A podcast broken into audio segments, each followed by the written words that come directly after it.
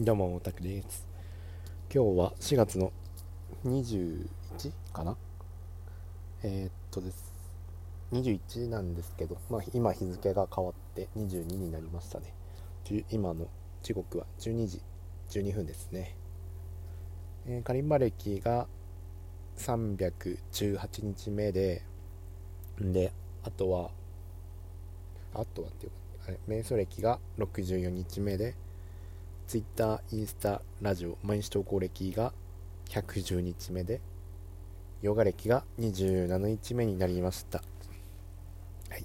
今日もあれですね、なんか時間が、なんかこんな時間になるっていうね。最近ね、通話がねお、お休み中なんですよね。な、うん。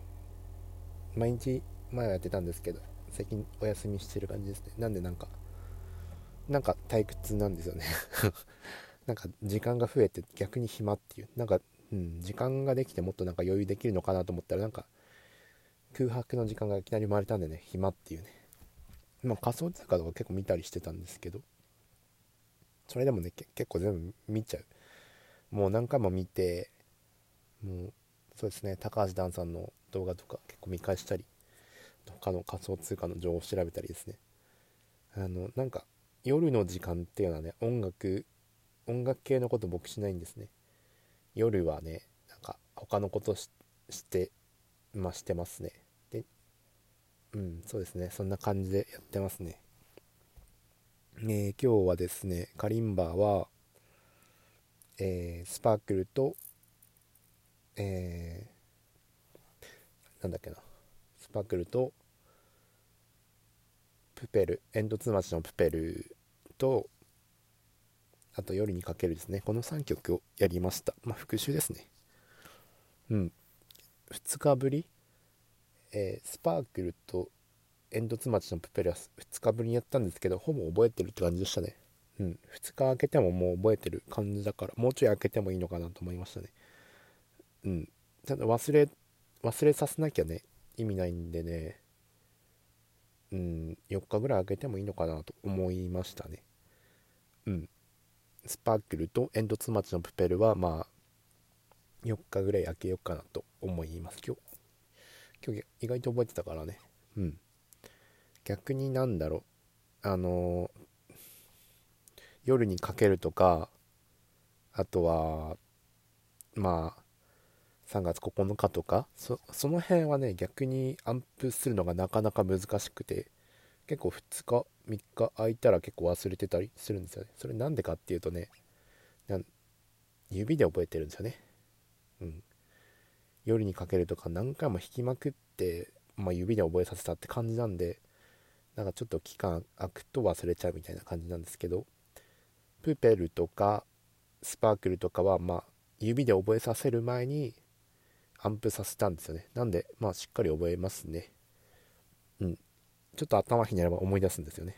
なんですけど、夜にかけるとか3月9日は一度忘れたらなかなか思い出せないってのがありますね。うん、これは新しい発見。だからやっぱアップ先にやった方がいいと思いますね。なんか長期的に記憶あの曲を複数覚えたいっていうんだったらまずアンプすることが大事なのかな。うん、指で覚えさせるのっていうのはまあ本当最後の最後。うん。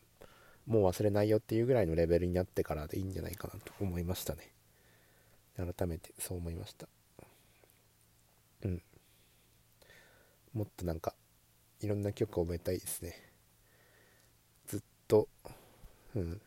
一生忘れないぐらいの曲っていうのいっぱい練習したいですね。うん。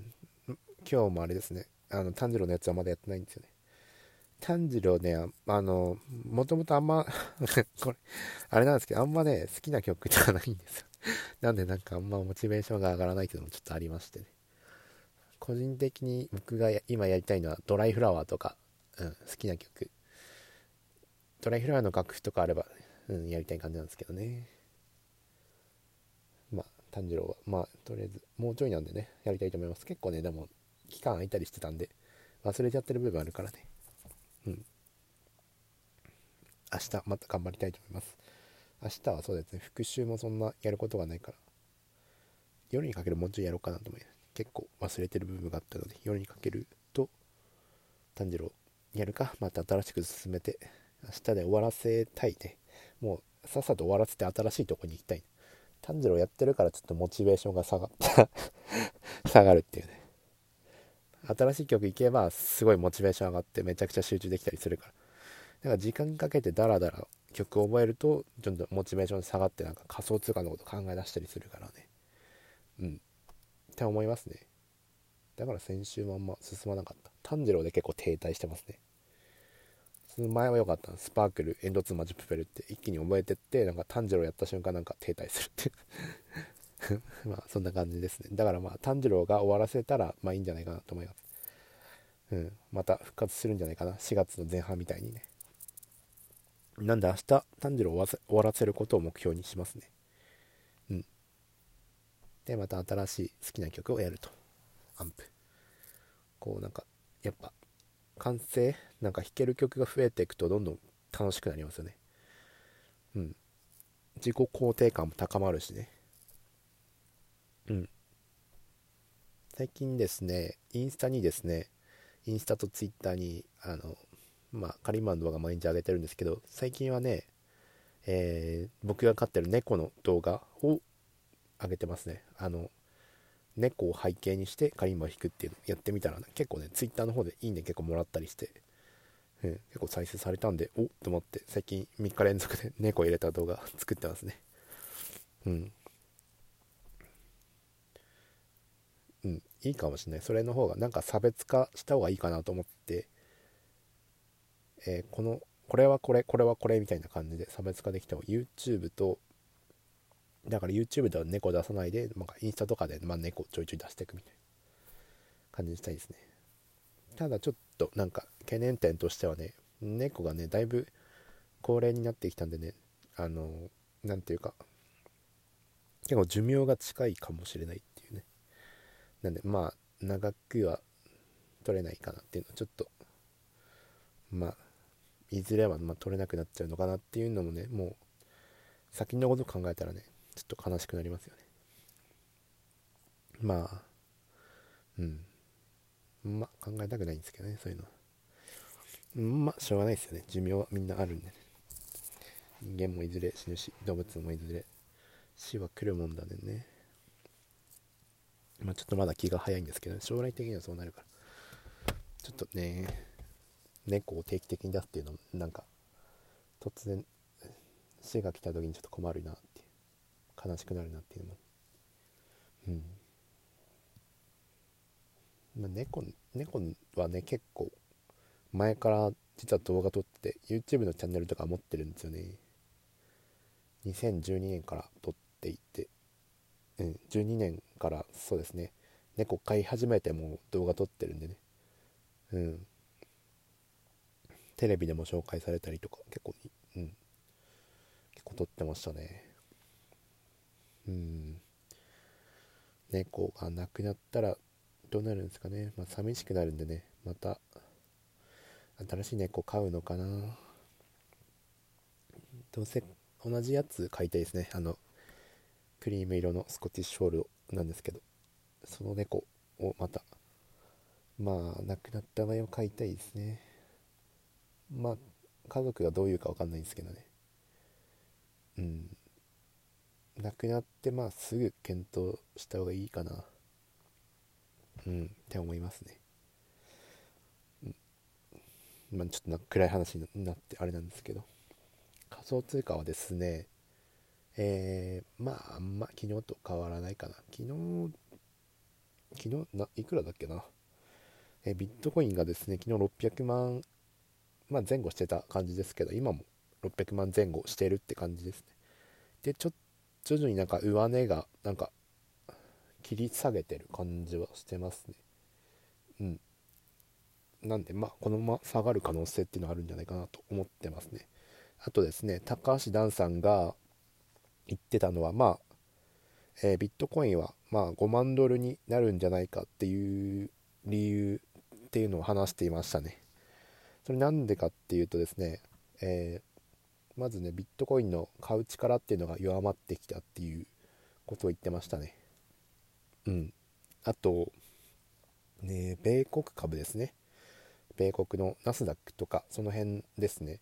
がなんか、えー、デッドクロスっていうなんかこれから下げ下げが始まるよみたいな合図が出たらしいんですよね。でなんか結構下げ幅結構下がる余地があるみたいででまあねビットコインとか仮想通貨とかあの米国株に連動して下げたり上げたりするみたいなんでまあそれを考えたらねまあ米国株が下がるんだったらビットコインも下がるよっていう。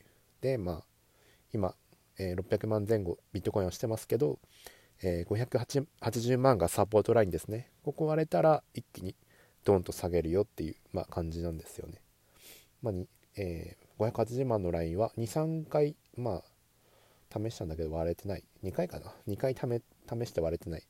でまあ明日明日？今日の今日とか明日とか明後日とか。まあにはまあ決着つくんじゃないかな？580万割れるか割れないかっていうの。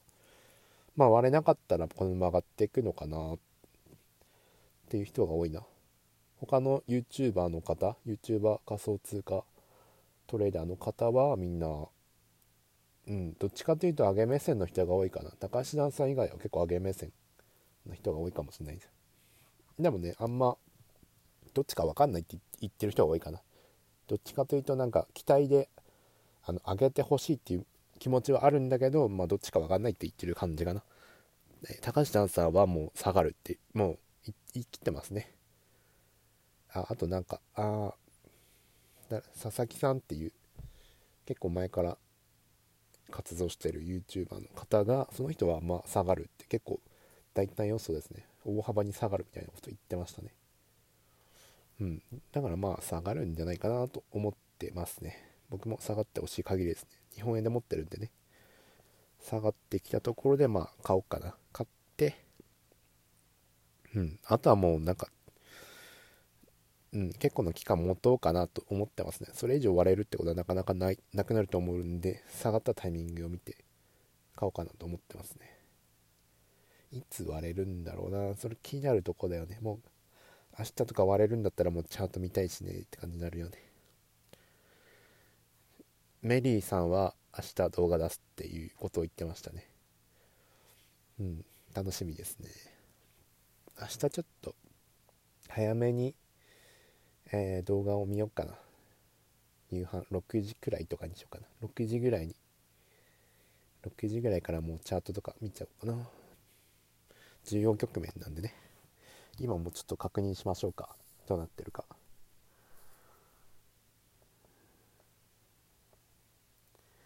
ちょちょちょ。ちょパスワードを打って。今はですね806万、うん。うん、よこよこしてる感じ。徐々にでも切り下げてる感じはしてますね。1週間のチャート見ると徐々になんか上値が下がってきてる感じ。うん。っていうのが見受けられますね。なんでこのまままた580万試す展開ですね。でここ割れるか割れないかってとこなんですけどまあまあ米国株もこれから下がるみたいだからまあこの感じでいけばまあ割れるだろうっていう僕の予想ですね。僕の予想っていうかまあいろんな人のあの意見を集めて割れるだろうっていう感じですね。イーサリアムがですねなんか上がってるんですよね。7月の18と同じぐらいの水準になってますね。だから暴落前ぐらいまで上がってる。なんでだ？イーサリアムだけ強い。うん。ビットコインキャッシュも結構上がってますね。10万5000わ僕が売った時より上がってる。まあ買ったのはね8万円台なんでまあ全然いいんですけどね。うん。ビットコイン何？下がったら何拾おうかなと考えてるんですけど。今んとこビットコインキャッシュかな。ビットコインキャッシュは6万いくらがなんかすごい硬いラインがあるみたいなんですね。6万だったと思います6万円台結構硬いサポートラインがあるみたいなんでそこで拾おうかなと思ってますね。うん月足でなんか徐々に安値切り上げてきてるとこ。ここは多分割らないと思うんで下がっても。ビットコインが下がっても多分割らないと思うんでまあここ買ってまあ最高高値での目指していけたらいいなと思う。6万円台で買ってまた最高高値狙えたらすごい利益取れるんでね。2倍以上取れますよね。であのバブル相場終わるまで持つって言ったらもっと利益取れるんで。うんこれいいと思いますね。さすがにここのサポートライン割れるってことはなかなかないんでね。まあここで買っとけばまあマイナスはまあ少なくてもなくなるだろうっていう考えで。まあ最後の買いを入れようかなビットコインキャッシュで。今んとこそんな感じで考えてますね。うん。ネムがねなんか今あんま上がってないんですけどバイビットであの取り扱いされるような話が出てますね。まだ公式で発表されてないんですけどなんか Twitter でそういう風に言ってる人がいましたね。なんでこれからネムが爆発する可能性もありますね。ただビットコインが、まあ、580万割る感じなんでまあプラマイゼロになるのかな。買い時ではないですよね。うんビットコインがね下がるからね。うん。ビットコインはキングなんでね。ビットコインが下がると全部下がる。イーサリアムはクイーンみたいですけどね。うん僕はねまあビットコインを信用してますね。ビットコイン信用してるんでえー、2021年のコロナバブルが終わってまあ2023年の1月ぐらいにまた買いを検討してるんですけどビットコインの買いっていうの。うん。プラスになった利益っていうのをそこでまああの全部ビットコインまた買い占めようと思ってるんですよね。ビットコインキャッシュとかアルトコインはもう買わなくてもう一番硬いビットコインっていうのを買っていこうかなと思いますね。一番安いところで。コロナバブルが多分1年後ぐらいで落ち着くと思うんでバブル崩壊の下落トレンドがですね多分1年ぐらい続くんですよね。そこでまあビットコインを大量に買うという感じに今は考えてますね。イーサリアムもね結構いいいいのかなと思ってるんですけどそれまだちょっと分かんないですけどもしかしたらイーサリアムも買うかもしれないかな。うんでもまあビットコイン間違いないなと思ってるのでビットコインはキングなんでね。まあキングを買っとけば間違いないないう。ん。結構僕分散するようにね一つに絞るのが好きなんですよね。ビットコインだったらビットコイン全力みたいな。うん。リップルならリップル全力みたいな感じで。結構分散する人が好きな人もいるし。なんかこれはまあ性格ですかね。バラバラで買った方があんま意味ないなと思ってるんで。ビットコインに全力って感じ。ットコインが下がるんだったら他も下がりますからね。うん。なんでまああんま分散の意味がないのかなと思ったりもしてますね。うん。ビットコイン。とビットコイン買ってでまあ配当配当受けながら暮らすみたいな。それでリタイアできないかな。うん。ビットコインを、まあ、1000万ぐらい買って配当年率3%ぐらいもらえるみたいな3%とか5%とか、まあ、取引所によって違ったりするんですけどそれもらえたら結構でかいね。100万1000万の3%って30万か。30万ちょっと安いですね。2000万2000万のビットコインをあったら60万か。3%で60万か。60万だったらまあまあギリギリ 田舎で質素な生活ができるんじゃないかな。まあ実家の実家なんだよね僕は。もう払うもんって言ったらもう携帯料金と、まあ、食費かな？くらいかな？なんでそんなかかんない。ガソリンとかまあな贅沢しないんでね。もしかしたら60万 でセミリタイアできるかもしれないです。セミリタイア60万で実家でセミリタイア。あのビットコインはねさらに上がっていくんですよ。そ多分1年バブル崩壊からまあ1年後。だからそこから上がっていくことを予想するんでまあその60万が徐々に増えていくって感じ。うん。でさらにあれですね。2022え2000次の半減期ですね。半減期の時にはまた上がるんで。うん。完全に攻めリタイアできますよね。うん。みたいな感じのプランを考えてます。まあ理想ですけどね。まあまずは今のバブルを乗り切りたいですね。うん。そしてまあ仮想あのカリンバもちゃんと練習して。カリンバもねまあ YouTube で収益化できるぐらいまでなりたいんですけどね。まだ27人くらいか。うん。それもあれですね。次の次の半減期まで目指そうか。結構長いかな、うん、YouTube で結構伸びるとき一気に行くからもしかしたらね来年とかもしかしたらボン来年か今年か分かんないですけど今年伸びる可能性だってありますよねなんかねバズってね。インスタもね収益化、まあ、されるようなこと、まあ、言ってましたね。なんで、まあ、期待してますね。インスタね今フォロワー数が192人でなんかいい感じなんですよ。結構いいね周りとか頑張ったんでね。今力入れてるのはインスタですね。うん。なんでよかったらね全部登録してほしいですね。インスタとツイッターと YouTube とね。ラジオも聞いてく。うん。みたいな感じの戦略ですね。未来は明るいっすよ。二刀流あ電池がやばい。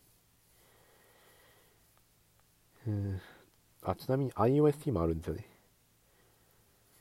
iOST はね6万円くらいで買って今7万2000くらいなんで、まあ、まあプラスっちゃプラスなんだけど一時期もうちょい高かった。もうちょい結構高かった。9万超えてたんで9万8000円ぐらい超えてたから。うん。まあしょうがないですね。ビットコインが下がればさらに下がるから。まあ含み損抱える形になりますね。まあいいや。iOST は放置だ。いずれ上がるからいいや。あんま売ると税金がめんどくさくなるから。うん。ごちゃごちゃやんない方がいいかもしれない。うん。よし。明日も頑張ろう。ご視聴ありがとうございました。今日は何分話した ?22 分。